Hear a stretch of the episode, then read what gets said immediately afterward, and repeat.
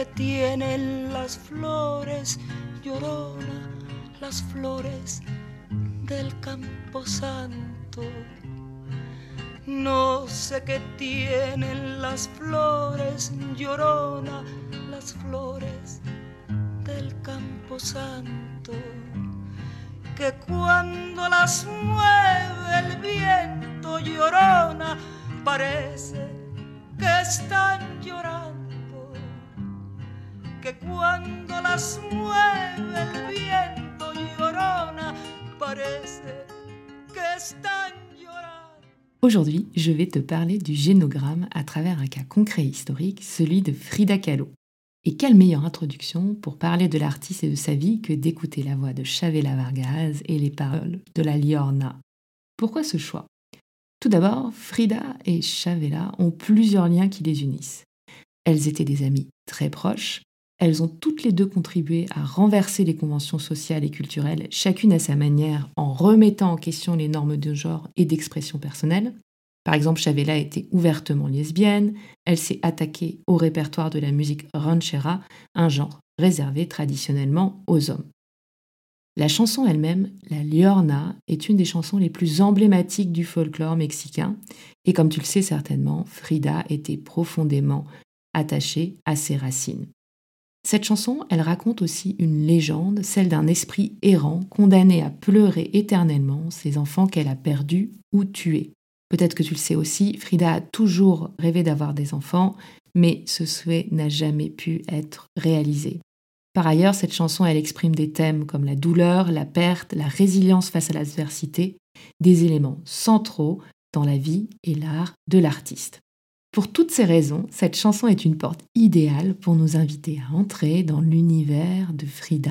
Nous ne déchiffrons pas de carte pour exhumer un trésor et un X n'a jamais, jamais marqué son emplacement. La route est longue, mais l'aventure est au bout. Vous savez combien de temps je l'ai cherché J'ai un trésor.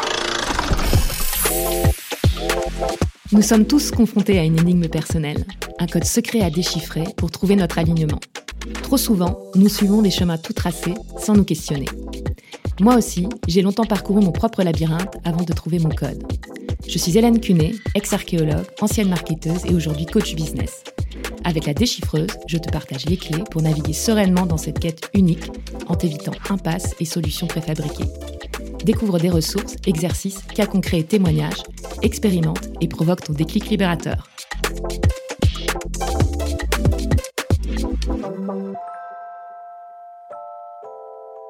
Avant qu'on démarre, je voulais te raconter un petit peu la genèse de cette mini-série. Quand je t'ai proposé d'explorer le génogramme de Frida, j'étais bien loin de m'imaginer où cela allait me mener. Tout d'abord, c'est un choix que je t'ai laissé faire. Je t'avais proposé un cas client, Bill Clinton ou Kendall Roy. Et pour être complètement transparente, j'avais également fait ce choix car j'avais lu un livre sur le génogramme qui parlait brièvement de Frida et j'avais donc de la matière pour commencer. Enfin, j'ai certainement fait choix aussi parce que j'avais une image romanesque de l'artiste et une envie d'évasion que me procurait la pensée du Mexique. Mais entre nous, je ne connaissais pas grand-chose de sa vie ni de son œuvre. Je n'ai pas vu la grande expo qui lui a été consacrée il y a peu à Paris, ni le film ultra connu avec Selma Hayek. Bref, j'étais bien loin de m'imaginer que j'allais me retrouver à Pforzheim, à Baden-Baden et à Munich en Allemagne et avec un sujet que je connais bien, mais que je ne m'attendais pas du tout à croiser ici, la joaillerie. Alors oui, je ne te l'ai peut-être pas dit, mais je suis aussi gémologue et mon sujet de recherche en égypto portait sur les pierres fines utilisées dans la joaillerie pharaonique. Il n'y a pas de hasard, diront certains. Me voici donc en train de tracer le génogramme de Frida et j'essaie de comprendre la trajectoire de son père. Et là, je me rends compte rapidement que rien ne va. Et que le livre hein, qui devait me servir de base pour faire ce génogramme est complètement faux. Au détour de mes nombreuses lectures, j'apprends que les origines du père de Frida, Guillermo, ont été remises en question. Un livre paru en 2006 et écrit par deux auteurs allemands s'est penché sur sa généalogie et montre que Frida a réécrit l'histoire de son père. Au jour où j'enregistre, je n'ai toujours pas pu accéder à ce fameux livre, Une histoire dans l'histoire, dont je t'épargne les détails ici, mais que tu as peut-être partiellement suivi sur mon compte Instagram si tu es abonné.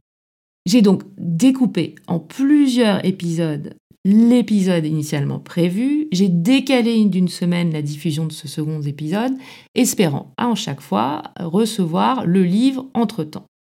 Cette exploration qui ne devait prendre que quelques jours s'est transformée en une véritable chasse au trésor et je dois dire que je vis avec Frida et sa famille depuis environ un mois. Hier, j'ai failli baisser les bras quand j'ai commencé à avoir des interrogations sur l'origine de sa mère. Je me suis dit, ça va jamais s'arrêter. Même en courant,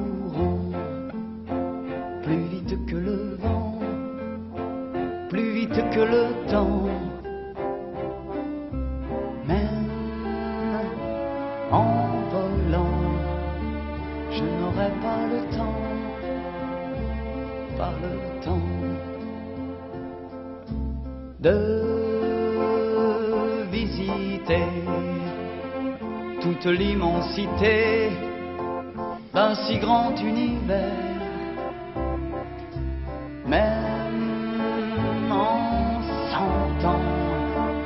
Je n'aurai pas le temps de tout faire. Alors, ces, quelques mots dans cette chanson, c'est exactement ce que j'ai pensé hier. Et on est d'accord qu'on est tous dans ces cas-là, qu'on n'a pas le temps de tout faire et que cette pensée, en soi, elle avance pas à grand-chose.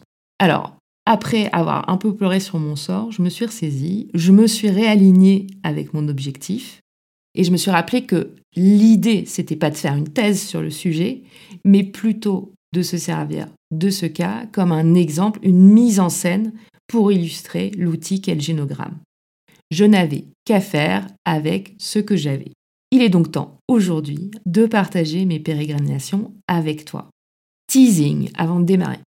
Grâce aux éléments que j'ai pu rassembler, tu comprendras certainement pourquoi Guillermo, le père de Frida, a eu une attirance particulière pour elle, pourquoi il a accepté et encouragé sa carrière artistique. Tu verras également comment l'histoire se répète, même si on en a souffert et on a tout fait pour la fuir. On arrivera peut-être aussi à comprendre pourquoi Frida arrive à pardonner à sa sœur, malgré sa trahison ultime, devenir la maîtresse de son mari. On pourra observer certains rôles récurrents liés à la place dans la fratrie, par exemple les grandes sœurs qui aident et qui remplacent les parents absents, les petites dernières qui s'émancipent par rébellion, mais aussi parce qu'elles ont l'espace pour le faire. Enfin, tu pourras appréhender les raisons pour lesquelles Frida a toujours côtoyé des grands hommes, pourquoi elle a toujours cherché à réécrire l'histoire en y jouant le meilleur rôle et comment elle a transformé sa souffrance en art. Tout programme.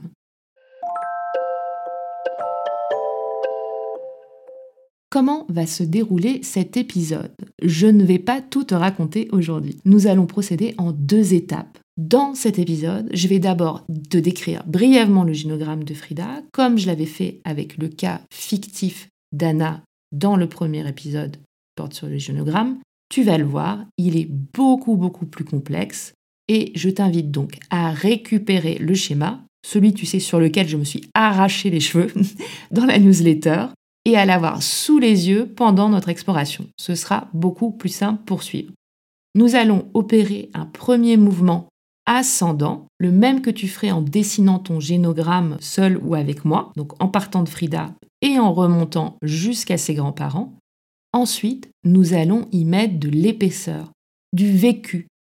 Pour cela, on va faire une lecture descendante cette fois-ci. Je vais te raconter l'histoire familiale de Frida en commençant par ses grands-parents paternels, puis par ses grands-parents maternels, pour arriver ensuite à la vie familiale, de la cellule familiale dans laquelle Frida a grandi. Je passerai très rapidement sur sa vie en tant que femme, car l'objectif, c'est vraiment de te montrer en quoi l'héritage familial nous conditionne quelque part dès le départ. Pour cette fois-ci, tu vas avoir le temps comme ça de digérer toutes les infos que je t'ai données et de réfléchir au fil que tu peux peut-être entre-après recevoir et la semaine prochaine, je te dévoilerai des pistes de réflexion, une interprétation, une analyse détaillée de ce génogramme. Comme je te l'ai déjà dit, rappelle-toi que cette analyse est parcellaire et subjective. Alors, d'autant plus quand il nous manque des données, comme c'est mon cas. Je ne cherche pas ici la vérité et l'exhaustivité, mais une surface de réflexion. À travers ce cas, je t'invite à découvrir certains concepts, à te montrer encore une fois l'intérêt du génogramme comme projecteur qui vient éclairer ton héritage familial afin de te donner envie, toi aussi, de faire cet exercice et de te lancer dans cette exploration riche et personnelle. Comme tu le sais déjà, si tu as écouté l'épisode précédent qui explique les bases du génogramme, on commence toujours par se dessiner soi-même et ensuite, on remonte au minimum sur deux générations. Donc ça veut dire tes parents et tes grands-parents. Comme nous parlons de Frida, nous commençons donc par elle.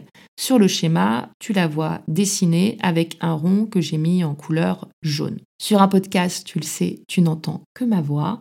Je t'encourage encore une fois à suivre cet épisode en regardant le schéma que je t'ai donné dans la newsletter.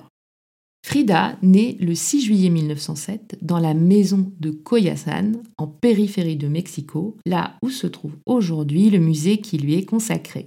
Elle est la fille de Guillermo Calo, né Karl Wilhelm Calo, en octobre 1871 en Allemagne et qui a émigré au Mexique à l'âge de 19 ans. La mère de Frida s'appelle Mathilde Calderón y González. Elle est née en 1876 à Oaxaca elle est la troisième d'une fratrie de sept enfants. Parfois on parle de 12 ou 13, mais euh, je n'ai pas trouvé d'informations pour corroborer ces 12 ou 13 prénoms.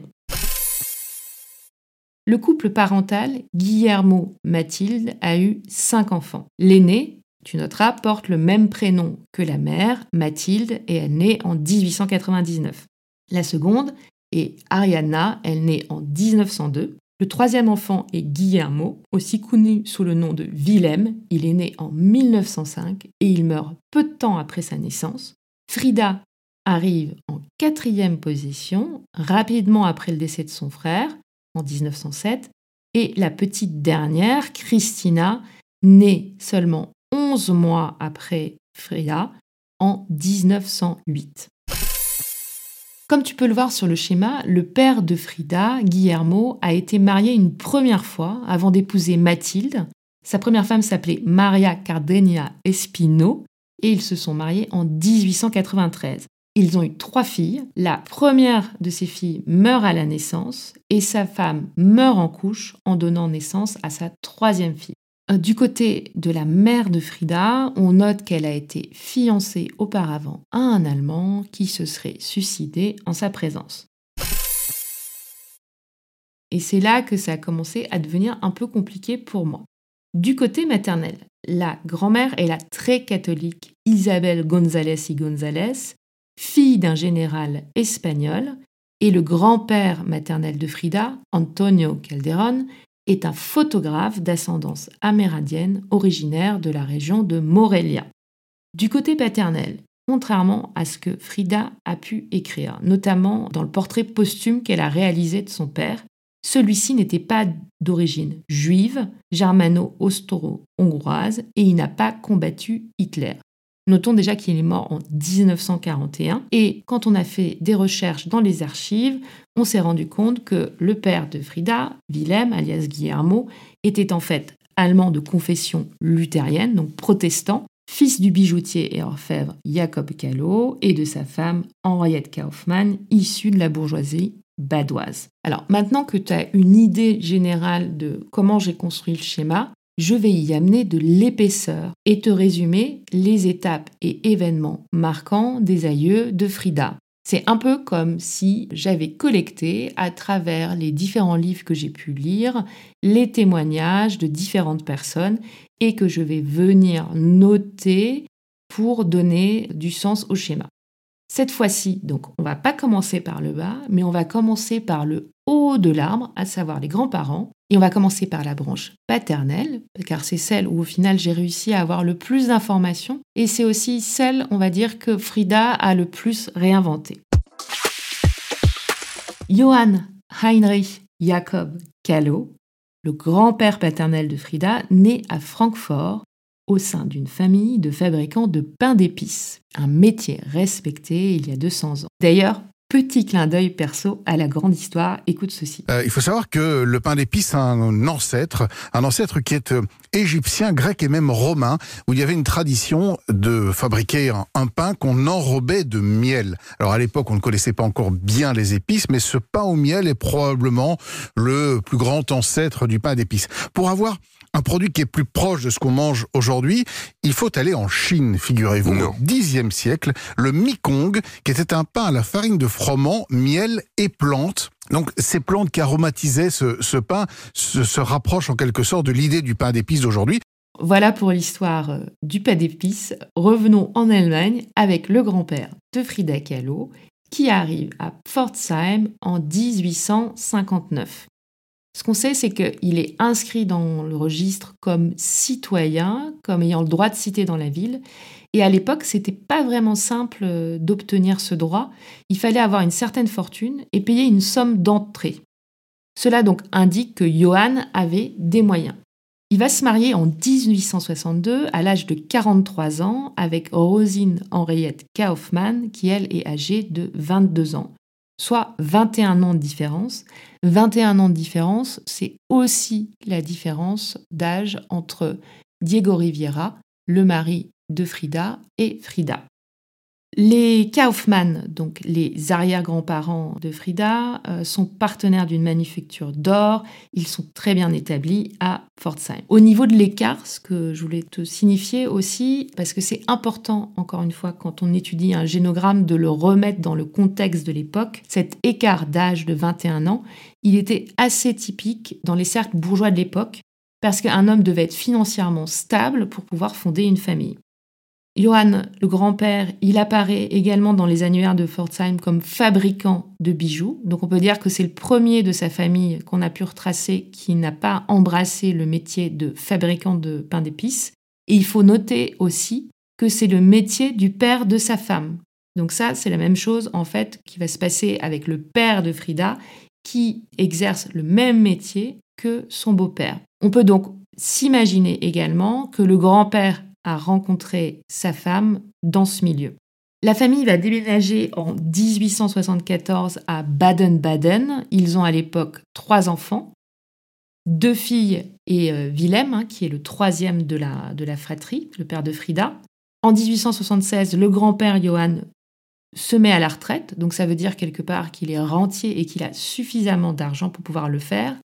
Mais à partir de 1877, une série de tragédies va marquer la vie du jeune Willem, le père de Frida. À l'âge de 6 ans, il perd sa sœur aînée, Hermine. Alors, j'ai pas réussi à savoir euh, ce qui s'était passé, mais elle avait 14 ans à l'époque. Quelques mois plus tard, la mère de Willem décède tragiquement. Peu après la naissance de leur quatrième enfant, elle a 38 ans. Le grand-père se retrouve donc seul avec trois enfants et trois ans plus tard, en 1880, il se remarie avec Carolina Ludovica Ram. Il est dit, ou c'est ce que racontait Frida, c'est que la cohabitation de Willem avec euh, sa belle-mère a été extrêmement difficile. Autre tuile et autre répétition, tu l'observeras, alors qu'il a 18-19 ans, il serait diagnostiqué épileptique après un épisode sévère qui aurait eu pour origine une chute.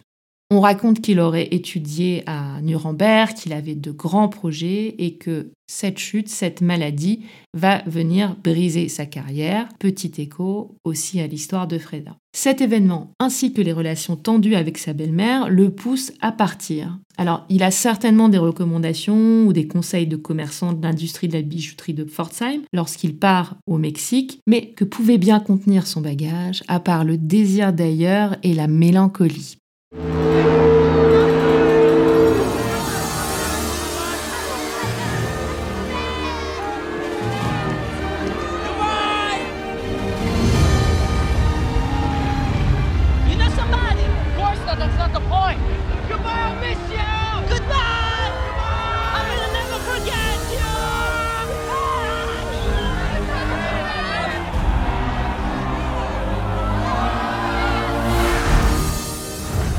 L'extrait que tu as entendu vient du film Le Titanic, tu l'as peut-être reconnu, mais sache que l'ambiance pour Willem n'avait rien d'aussi festive. D'après les documents, il a dû prendre le train de Pforzheim à Hambourg en mai 90 et il a embarqué seul sur le navire de frais Borussia. Le voyage a duré environ trois semaines et ça l'amène à la ville portuaire de Veracruz. De là, il se rend à la capitale, Mexico, et il arrive dans un monde qui lui est complètement étranger. Est-ce qu'il était nostalgique? Est-ce qu'il a été heureux d'avoir laissé son ancienne vie derrière lui? Rien ne nous le dit. Mais ce qu'on peut voir, c'est que sur les photos, son expression est toujours le reflet de la tristesse, de l'inquiétude et du souci. Alors ce qu'on sait, c'est que aussi le grand-père de Willem, il a certes payé le passage en bateau, mais il ne lui a pas donné de capital de départ. Alors certaines personnes pensent que c'est sa belle-mère qui l'aurait empêché en fait de recevoir des fonds. Euh, pourquoi? Parce que quand le grand-père est décédé en 1903, elle lui a refusé euh, l'héritage et il a fallu que Willem euh, se bataille pour obtenir la part qui lui était due. D'ailleurs, encore une fois, pour la petite histoire, en 1904, quand il va construire la Maison Bleue, hein, très connue, et là où habitera euh, aussi euh, Frida, c'est en grande partie grâce à l'argent euh, venu de l'héritage du grand-père décédé. Autre chose pour remettre du contexte, encore une fois, il faut noter qu'à la fin du 19e siècle, l'Allemagne était en pleine transformation industrielle et politique. Hormis les raisons personnelles mentionnées, l'émigration de Willem vers le Mexique peut être vue dans un contexte de mouvements migratoires européens de l'époque, souvent motivés par la recherche de nouvelles opportunités économiques et d'une vie meilleure. Sans le sou, Willem arrive donc à Coyasan, au Mexique, et il va trouver différents emplois grâce à l'intermédiation d'autres immigrants allemands. Il travaille comme calculateur, puis dans une librairie allemande, dans un magasin d'articles ménagers, chez Cristalleria Loeb et dans une bijouterie gérée par des émigrants allemands nommée La Perla. C'est là d'ailleurs qu'il va rencontrer sa future deuxième épouse. Mais n'allons pas trop vite. Trois ans après son arrivée au Mexique, en 1893, Willem Callot épouse Maria Cardenia Espino. À ce moment-là, il change son nom et il se fait appeler Guillermo, Guillaume, qui est en fait l'équivalent espagnol de son nom allemand. Il a maintenant, quand on y réfléchit, Guillermo Calo, un nom qui sonne 100% mexicain. Il réécrit son histoire, ou tout du moins un autre tome, mais celle-ci va le rattraper. Le jeune couple vit modestement euh, à Mexico. En 94, naît une première fille, Maria Luisa. Deux ans plus tard, Asunción, mais il est raconté qu'elle ne vécut que quelques mois. Et ensuite, une troisième fille, Margareta. Et là, la femme de Guillermo, tout comme la mère de Guillermo, meurt en couche des suites de la naissance de sa fille. Il reste, comme son père à l'époque, veuf ce qu'il faut savoir, Guillermo, je vous ai parlé, il travaille toujours à la bijouterie La Perla. Et donc à la bijouterie La Perla, il avait une collègue de travail, Mathilde Calderon, et on raconte que euh, la famille de Mathilde, très croyante, a apporté son soutien et a beaucoup aidé Guillermo au moment du deuil. Frida raconte l'histoire ainsi. La nuit où sa femme est morte, mon père a appelé ma grand-mère Isabelle qui est venue immédiatement avec ma mère. Elle et mon père travaillaient dans le même magasin, il était très amoureux d'elle et peu de temps après, ils sont mariés. Alors, encore une fois, apprendre avec des pincettes cette histoire, puisque c'est Frida qui la raconte, mais le mariage se fait très rapidement. Quand on voit les photos, il n'est pas très difficile de s'imaginer pourquoi Guillermo est tombé euh, amoureux de Mathilde, car c'est une femme vraiment d'une grande beauté. On le voit sur les photos et Frida en parlait souvent. Alors, on peut dire que Guillermo, avec ses euh, oreilles décollées, immigrant de 26 ans, a été convaincu alors qu'elle était extrêmement euh, pieuse. Euh, qu'est-ce qui l'a rapproché? Alors ça, on ne sait pas, mais on peut quand même se dire que déjà, un, le père de Frida était connu pour être intéressant, agile, mince, avoir une certaine élégance des yeux bruns, intenses et profonds, et aussi une certaine mélancolie. Est-ce qu'au final, elle avait, euh, ça lui rappelait quelque part euh, son fiancé euh, allemand dont elle avait été amoureuse, puisque Guillermo était lui aussi allemand? On ne le saura pas. Est-ce que c'est les drames aussi qui les rapprochent tous les deux? Ça, ça reste ouvert. Toujours est-il qu'il se marie en 1998. Alors avant de continuer l'histoire du couple, on va s'arrêter un moment sur la branche maternelle et donc parler un petit peu des euh, grands-parents maternels de Frida. Le grand-père, Antonio Calderon, il est photographe, il est d'origine indogène, il vient de l'état du Michoacán et il s'est installé dans la capitale Mexico pour des raisons professionnelles. La grand-mère, Isabelle González y González, est la fille d'un général espagnol et on dit qu'elle a grandi dans un couvent à Oaxaca. Alors, comme je l'ai raconté, Guillermo a vécu euh, certainement un coup très dur avec la mort de sa première femme. Mathilde a également été marquée par une perte importante. On dit qu'elle aurait eu un fiancé allemand qui se serait suicidé en sa présence. Frida croit qu'elle n'a jamais surmonté cette tragédie. Elle raconte qu'elle lui montrait une pile de lettres qu'elle avait gardées euh, avec elle de cet homme, sa mère, et qu'elle relisait. Et elle dit qu'il a toujours vécu donc dans la mémoire de celle-ci. Ce qu'on peut dire d'autre euh, sur Mathilde, c'est qu'elle a reçu euh, une éducation catholique très stricte et qu'elle va d'ailleurs léguer à ses filles et qu'elle a été immergée dès son plus jeune âge dans un environnement où l'art et la foi jouaient des rôles prépondérants.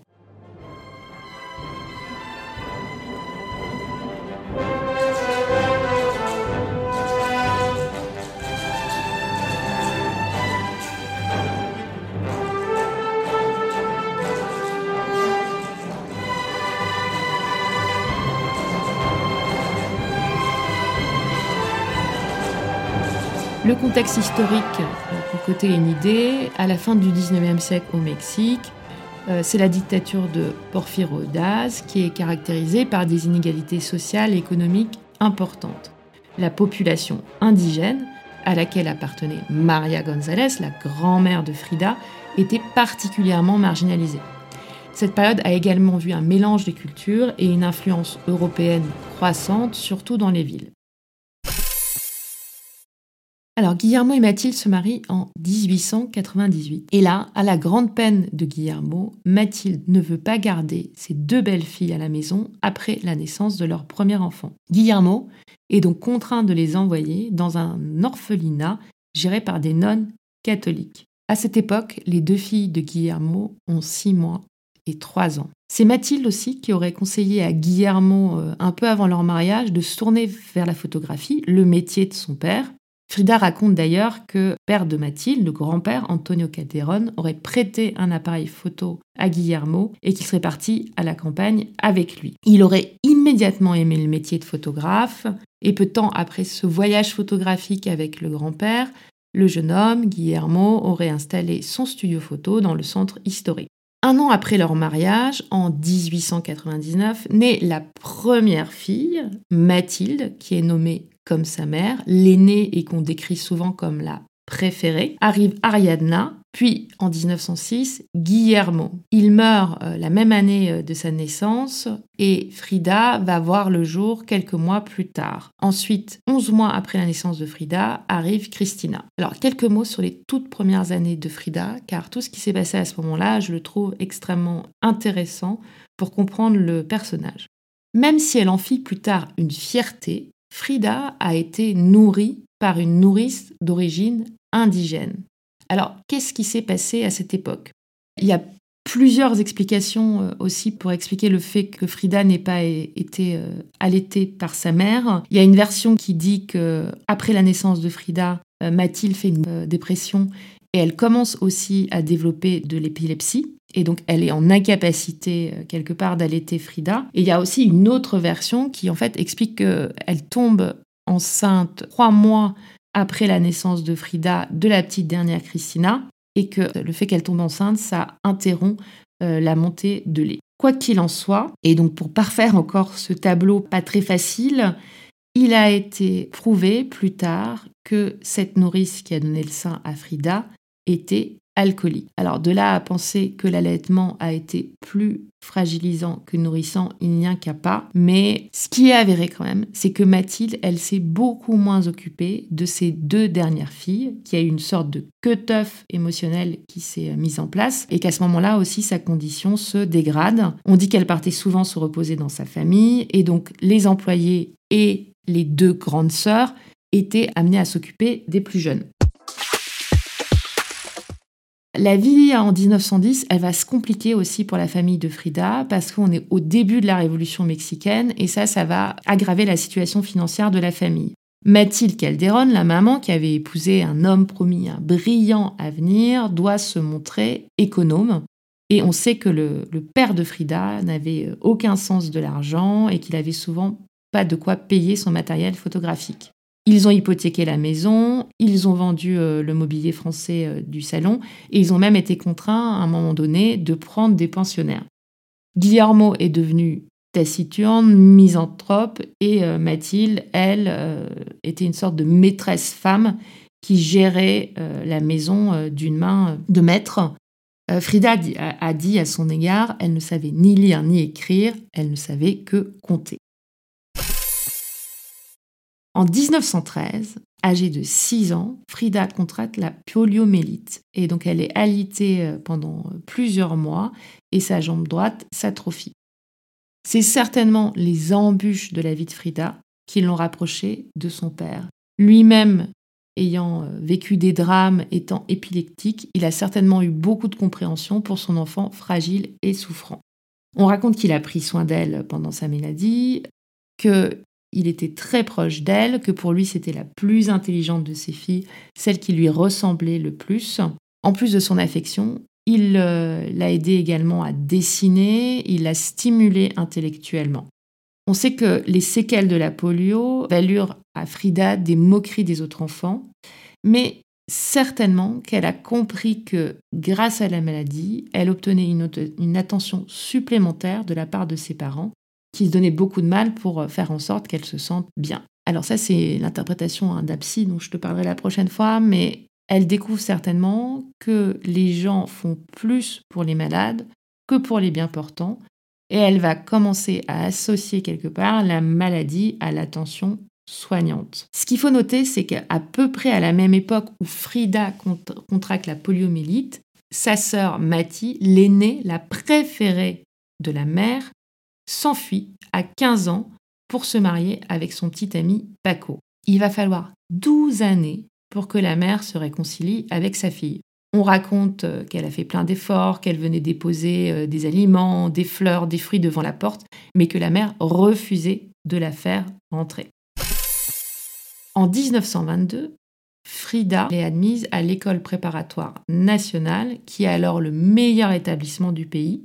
On la voit donc promise à une grande carrière, elle, elle rêve en fait de devenir euh, médecin. Le fait donc de rentrer à l'école préparatoire nationale et de monter à la capitale, ça lui permet d'échapper à l'emprise de sa mère, de ses sœurs et de ses tantes, et euh, elle va découvrir euh, une vie beaucoup plus riche.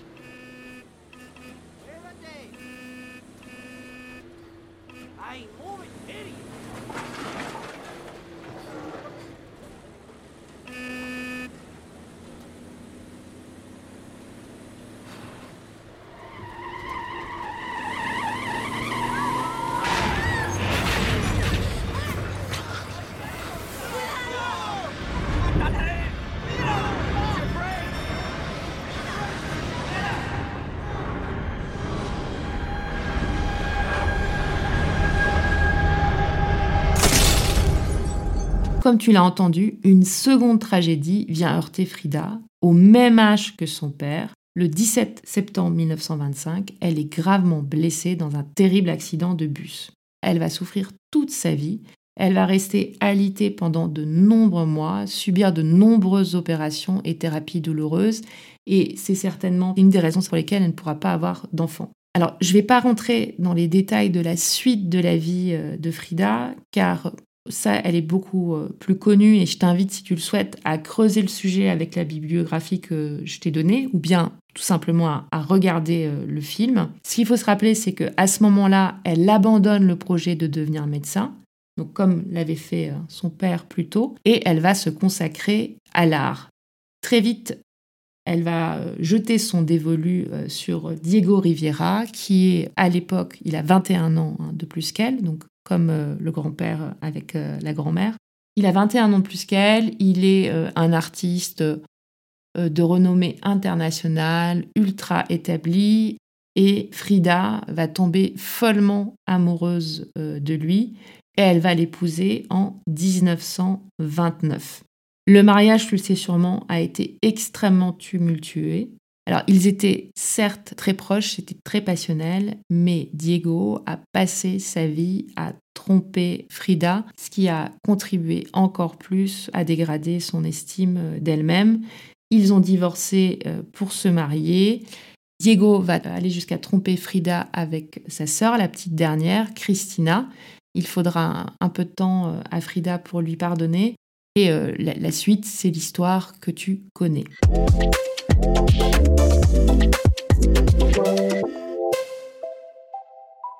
Comme tu le vois, malgré le flot ininterrompu d'informations sur sa vie et son œuvre, Frida reste une énigme. C'est certainement son ambiguïté qui fait d'elle une figure culte. Elle est une héroïne à travers laquelle chacun voit une facette qui fait écho à ce qui le touche. Comme si on regardait un peu à travers un prisme et que chacun de nous y voyait une perspective différente. Certains vont être attirés par la joie de vivre de Frida, d'autres par sa ténacité, d'autres encore par sa triste fragilité, certains, pourquoi pas, par sa morbidité ou sa faculté à séduire et manipuler. Chacun peut s'identifier. Mais qui était vraiment Frida? Pourquoi se décrivait-elle comme la grande dissimulatrice? En 1893, Alejandro Gómez Arias, son amour d'enfance, avant qu'elle ne s'éprenne de Diego Rivera, écrivit dans ses mémoires à son sujet qu'elle était si contradictoire, si multiple, que la personnalité de Frida peut être, être dite avoir été composée de nombreuses Fridas. Ces mots nous offrent certainement une fenêtre à travers laquelle nous pouvons voir que Frida projetait une personnalité aux multiples facettes, elle était une femme au moi sans cesse changeant, toujours différente, mais toujours la même. Elle se remodelait encore et encore dans une tentative d'établir un sens interne de totalité. Avec chaque transformation, elle croyait atteindre une image qui retiendrait l'attention des personnes à qui elle désirait le plus plaire à ce moment, ceux qui lui fournissaient son sentiment de sécurité et d'être. Et c'est ainsi qu'elle soutenait son sens de soi. Pouvons-nous réellement nier ou éviter notre véritable moi et adapter un moi inventé? C'est la question à laquelle nous tenterons d'apporter des pistes de réponse dans le prochain et dernier épisode consacré au génogramme et à Frida. Merci de m'avoir écouté. Avant qu'on se quitte en musique comme d'habitude, je te rappelle ta mission ultra importante laisse un commentaire et 5 étoiles sur ton appli de podcast préféré pour que le podcast continue.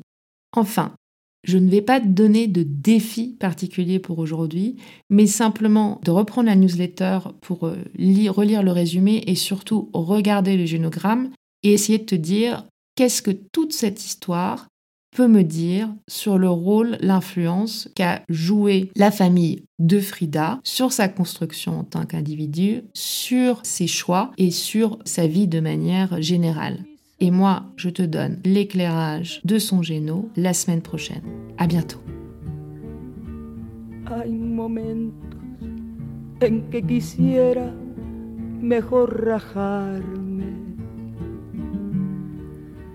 Y arrancarme y a los clavos de mi pena. Pero mis ojos se mueren sin mirar tus ojos y mi cariño con la aurora te vuelve a esperar. y agarraste por tu cuenta la parranda.